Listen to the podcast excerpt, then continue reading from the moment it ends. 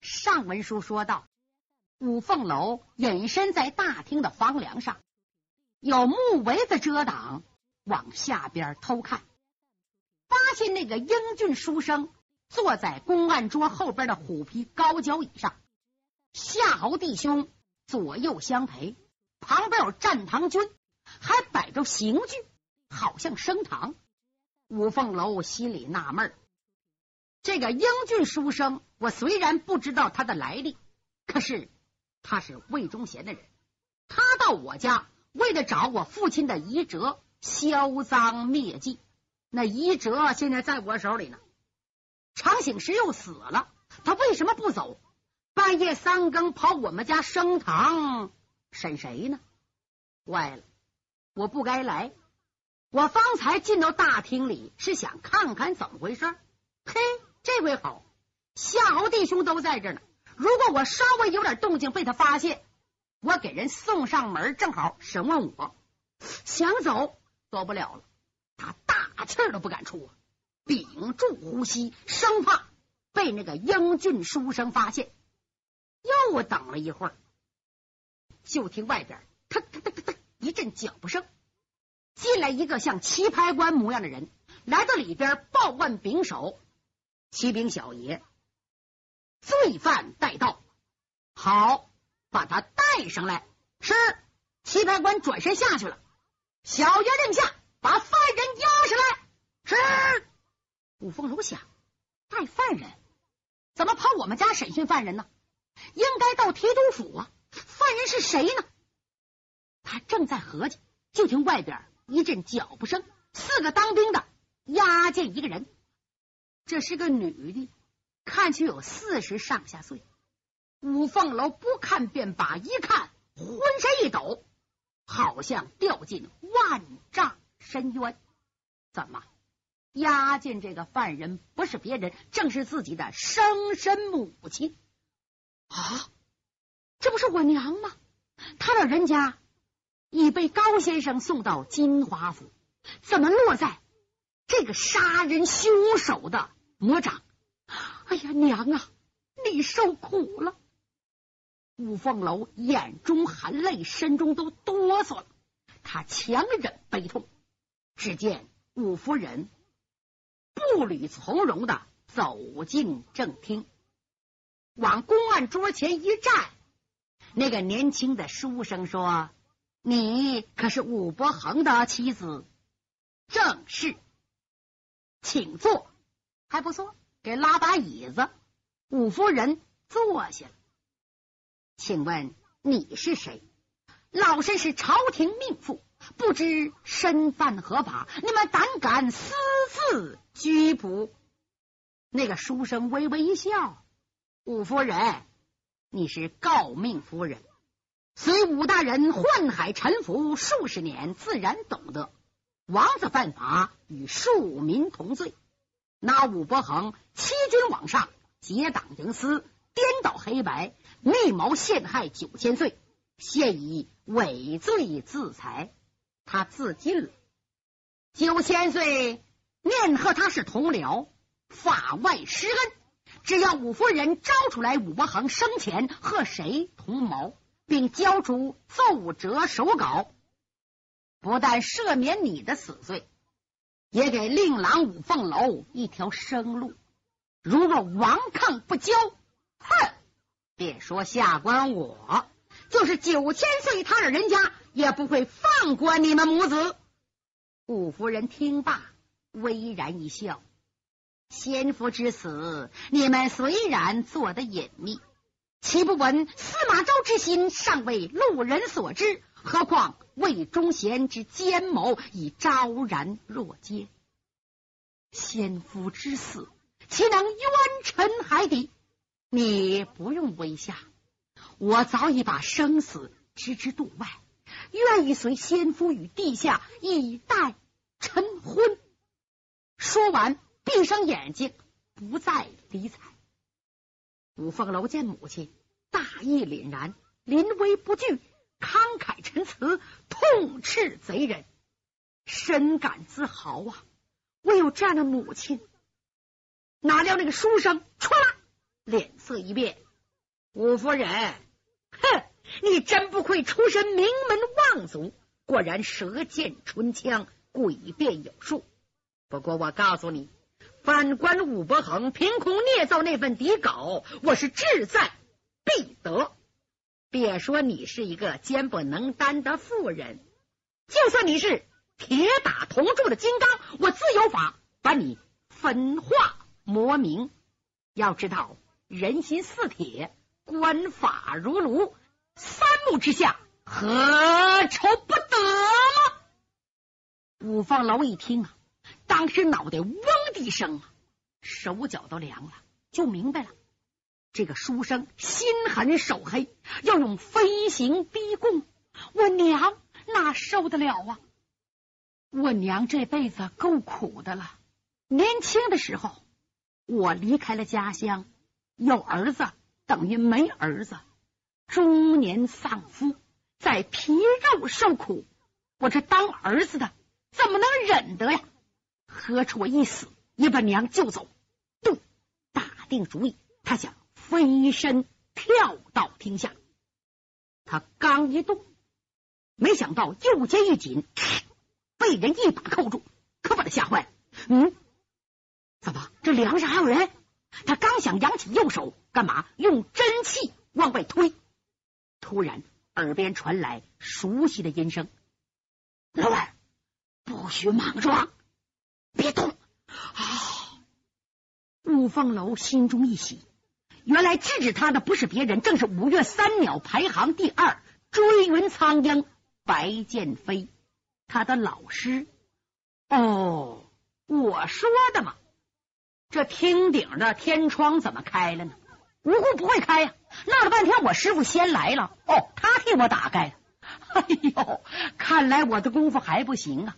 要是别人开着天窗，我跟进来，那不就等于羊入虎口吗？嗯，有师傅在，我娘不会受苦的。不过，追云苍鹰的手始终没离开五凤楼的肩头啊！为什么？怕他一激动跳下去，就在这阵儿，再看那个棋牌官，冲着左右一摆手，快准备刑具！噔噔噔，过来两个当兵的，每人手里拿一根鸭嘴棍，干嘛呀？要动刑。另外两个当兵的拿过簪子，簪子是夹手指头的，嘡往地一扔。五凤楼心胆欲裂，五内如焚。心想：师傅啊，你不让我动有理了，我娘怎么办呢？簪指一上，这手指可就得折了。鸭嘴棍，我娘能扛得了吗？白剑飞还紧紧的抓着肩头，可是激动的手已经哆嗦了。虽然没说话，此时无声胜有声，意思说：楼儿可不能因小失大呀。现在我们爷俩下去，不是人家对手，不但救不了你娘，我们师徒也活不了。孩子，再等一会儿，看看形势发展，到一定时候，师傅会帮你的。就因为有白剑飞在身旁，五凤楼才没有涉险，不然早跳去了。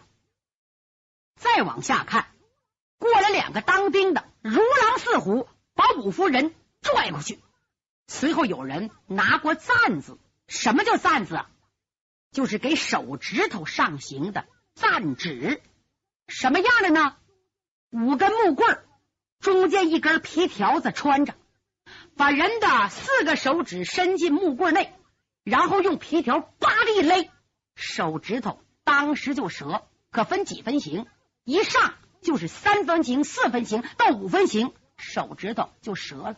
你别忘了十指连心呐，谁也受不了啊！甭说是五夫人，就是壮汉，当场也得昏过去。五凤楼这么一瞧啊，汗珠子顺着额角往袄领子淌，不敢看了。再看那少年书生，谈笑风生。五夫人，看着没有？我可就一句话，你要是招口供。交出那份奏折，说出谁和武伯衡是朋友，我就把你放了。如果不说，我说行刑，你这手指可就断了。怎么说呀？武夫人说：“你不用猫哭老鼠假慈悲了，你随便吧。”好，来呀！他刚说动刑，就在这千钧一发之际，外边哗的一阵大乱，紧跟有人高喊：“君主到！”这一嗓子，那个英俊书生金灵打个寒战。嗯，这个丫头怎么这阵来了呢？五凤楼也一惊啊！郡主是谁？哦。魏银平，哎呀，魏银平深更半夜怎么到我家来了呢？再看那英俊书生站了起来，当兵的，是魏银平来了吗？正是，已经到门口了。说着，魏银平进来，五凤楼偷眼一看，啊，只见魏银平变样了，浑身穿白带素，脸上失去血色，再也看不见。粉面桃花，天真活泼的笑脸，泪下悬剑。不过穿身白，别有他的风度。五凤楼和他恩恩怨怨，错综复杂的感情，一时说不明白。他看见魏银平，就像打开五味瓶子，苦辣酸甜咸，说不上什么滋味。他想见，又怕见，见着心里难受。这姑娘半夜到这儿，哦，难道是为救我母亲？哎呀，她对我的恩情，我怎么能报答呢？五凤楼想到这儿，眼中含泪，再也不敢看魏银平。再看那个英俊的书生，慌忙紧走几步，满面春风。哟，平妹，深夜至此，有何贵干？我们可好久没见面了。再看魏银平，微微的冷笑：“侯大人，你什么时候到的杭州啊？为什么不跟我说一声啊？你是五官正一品，锦衣卫总督，但是你的职责范围可不在此地。我父亲虽然去世。”在朝廷没有派大臣之前，我是两江水陆提督，所有一切地面的事务自然归我代理。今夜总督大人抓捕人犯，开堂审讯，怎么连个招呼都没打？看来你没把我放在眼里呀！魏银平这番话说的五凤楼心头一颤呐。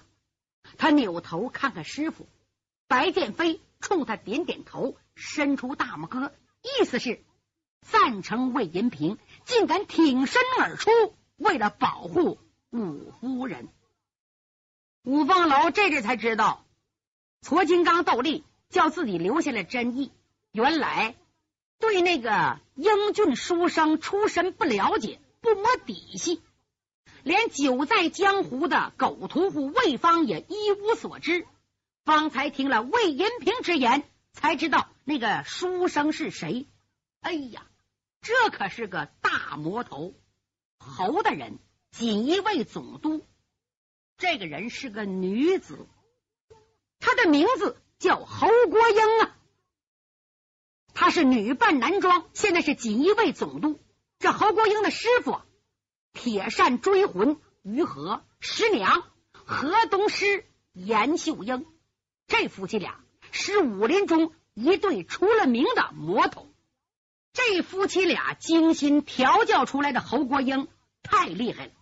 侯国英今年二十四岁，手里拿着把扇子，那可不是摆设呀，那是兵器，叫追魂扇，长二尺八寸，金刚打造。有三十四小股，两大股，一共三十六股，合着是三十六天罡，内藏三十六根追魂毒钉。这毒钉见血封喉，厉害无比。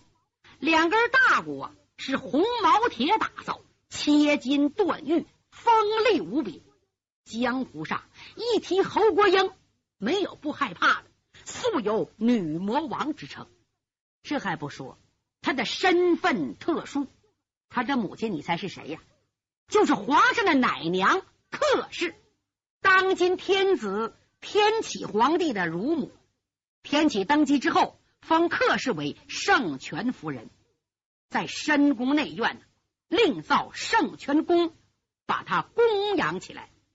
这个圣权夫人呢，风姿聪慧，颇具心机，经常带天启皇帝批阅奏章，干预朝政。被一些正直之臣戏称之为二太后。侯国英呢，二十岁那年就被天启皇帝封为锦衣卫总督。她又是魏忠贤的干闺女，内仗着母亲的势力，外仗着魏忠贤，兼之骄横阴狠，身任要职，满朝文武莫不避之如虎。这个人呢，挺特别，自幼爱穿男装。浑身上下没有一丝一毫的女儿气，眼空四海，目中无人，瞧不起世俗男子。京城中的王孙公子、贵族之后派来提媒的无其数啊，没有一个他看得上的，全都嗤之以鼻，不加辞令回绝了。弄不好惹来杀身大祸。所以今年都二十四岁了。还是小姑独出，就是他娘圣权夫人拿他也没办法。今天机缘凑巧，郡主魏银平一声侯总督，才提醒了白剑飞和五凤楼师徒二人。五凤楼想，怪不得堂堂的昆仑双杰竟甘心听命，充当护卫。闹了半天，他是侯国英啊！哎呀！魏银平当着众多属下顶撞女魔王，恐怕要有危险。是啊，侯国英长这么大也没人敢顶他呀！果然粉面一沉，不高兴了。不过他和魏银平是一块长大的，魏银平是魏忠贤的侄女，她是魏忠贤的干闺女，两人素日啊感情很好。她要比魏银平大几岁。就看在干爹魏忠贤的份上，没有马上翻脸。平妹，哎，你怎么和我打起官腔来了？我可是奉义父之命，专程前来办此机密大事。你又在热丧时间，不得不从权办理，还有什么不妥的？咱们谁和谁呀？在侯国英看来，魏银平尽管娇惯成性。可是，只要抬出魏忠贤这块金牌，就一天云雾皆散。他哪知道啊？魏银平和五凤楼恩恩怨怨，使这姑娘变了。他和侯国英貌合神离。果不然，侯国英的话音未落，魏银平把脸撂下来我的总督大人呐，你身为锦衣卫首脑，常常出入宫廷，对朝廷的法律比我清楚。你不通过地方官员擅自抓人审讯，算不算私自拘捕、私设公堂？若真的是奉我叔父之命，请你拿出内阁公文，否则……郝国英傻了，他哪来公文呢？他只是遵魏忠贤口谕而来，一无朝廷圣旨，二无内阁公文。魏延平这一较真呢？倒把他弄得张口结舌，举止失措起来。稍一迟疑，魏延平对身后的四个丫鬟喊：“来呀，将犯人带回提督府。”是四个丫鬟答应一声，不容分说，将五夫人带出巡抚正厅。妹妹，你怎么把犯人带走了？魏银平说：“侯国英有话，到我提督府天亮再说。”说完，走远了。侯国英气坏了，追到大厅门口看了看，趁这个机会追云苍鹰白剑飞一拉五凤楼师徒二人从天窗噌窜了出去。白剑飞在前，五凤楼在后，轻点巧送，飞身出了巡抚衙门，直奔六合塔。在路上，白剑飞说：“老二，多亏魏银平，不然你娘非受苦不可。”师傅。怎么能把我娘救出来呢？哎，不容易啊！你别忘了，提督府衙门看得很紧，回去跟你窦二伯父和魏伯父商量商量，再想办法救人。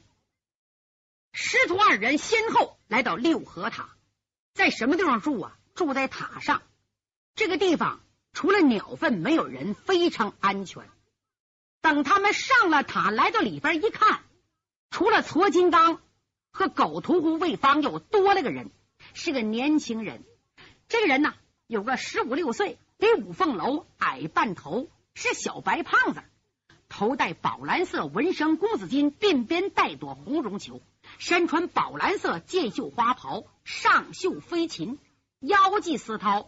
粉菱色中衣，薄底快靴，长个果子脸，白白胖胖，浓眉大眼，鼻直口阔，一口白牙，尤其那两只大眼睛，长睫毛，透着聪明伶俐。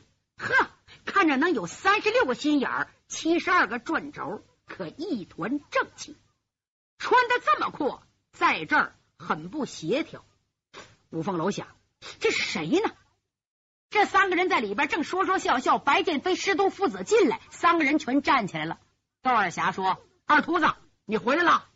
呃，这就是我常跟你提的，我的那个宝贝徒弟叫李明。明儿，来，快见见，这是你秃子二大爷。”白剑飞满肚的惆怅，一听说眼前来人是李明，咧开大嘴笑了啊。你就是小个子宝贝徒弟，人称缺德十八手，又叫人见愁的那个坏小子。五凤楼一听，不由得一愣，心里埋怨：师傅怎么越老越不自尊了呢？跟一个后辈人开起玩笑来。他正合计呢，忽听师傅叫道：“老二，这是你矬二大爷的徒弟，叫李明，快过去见礼。”五凤楼刚跨前一步。那李明双膝跪倒，大哥，小弟有礼。吓得五凤楼连忙也跪下，两人对拜三拜，一起站起来。猛然，狗屠户魏方笑了，嘿，怪不得人家都说吴大郎玩夜猫子，什么人玩什么鸟。你说凤楼这孩子只比明儿大两岁，不光软功、硬功、轻功。已登堂入室，就是那家功夫先天无极真气，有很高造诣。哎，矬鬼，你说你自己不成才，教了徒弟也这个缺德样，真是一对难师难徒。矬金刚听了不仅不生气，反而哈哈大笑。哈哈哈哈狗屠户，你小子懂什么呢？李明这孩子，别看我只教他十八手，江湖上。已赫赫有名，扬扬有声，人见人愁。我要是传他三十六手，那还不鬼见鬼愁啊！我要是传他七十二手，岂不是天地皆惊，鬼神皆愁了？白剑飞说：“哎，小个子，你真是老没正经的，在晚辈面前耍什么贫嘴子？”狗屠夫说：“哎，说正事儿，巡抚衙门的事说说。”白剑飞说：“果不出你之所料。”那个书生正是号称江湖第一女魔头的锦衣卫，叫侯国英。他不但身份特殊，手握兵权，就那身武功深不可测，再加上切金断玉，善打兵器那把宝扇，我不是他对手。我的掌门师兄萧剑秋又不入江湖，小师弟江建臣是侯国英的克星，可是他隐居荒山，无法寻找。现在五夫人虽然被郡主救走，可是没有出侯国英的魔掌，必须想办法把五夫人救出来。怎么救呢？这一说，大家都傻了，全都束手无策。突然，缺德十八手李明一乐：“二叔，我倒有一计，保险武大哥能战胜女魔王侯国英，救出五夫人。”